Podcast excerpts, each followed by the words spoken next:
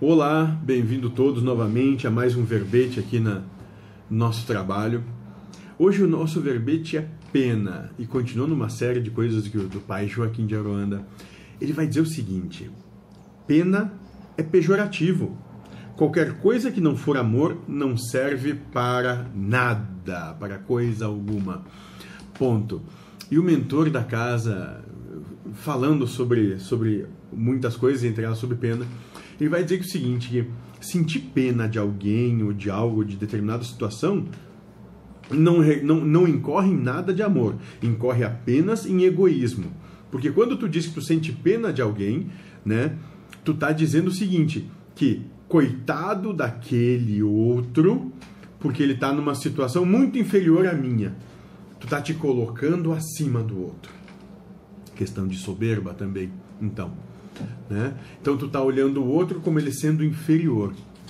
Mas tu não, tu não tem o mínimo entendimento, percepção ou capacidade de análise de compreender que o outro, naquela situação, talvez, talvez seja alguém, um, um ser muito mais adiantado que você, que tem capacidade de passar por aquilo que você ainda não tem. Então talvez esse, né, que esteja passando por uma prova muito mais complicada dentro, dentro do teu entendimento, né, seja aquele ser que está moralmente muito à frente de você. Tanto é que ele tem capacidade de passar por aquilo que você não tem.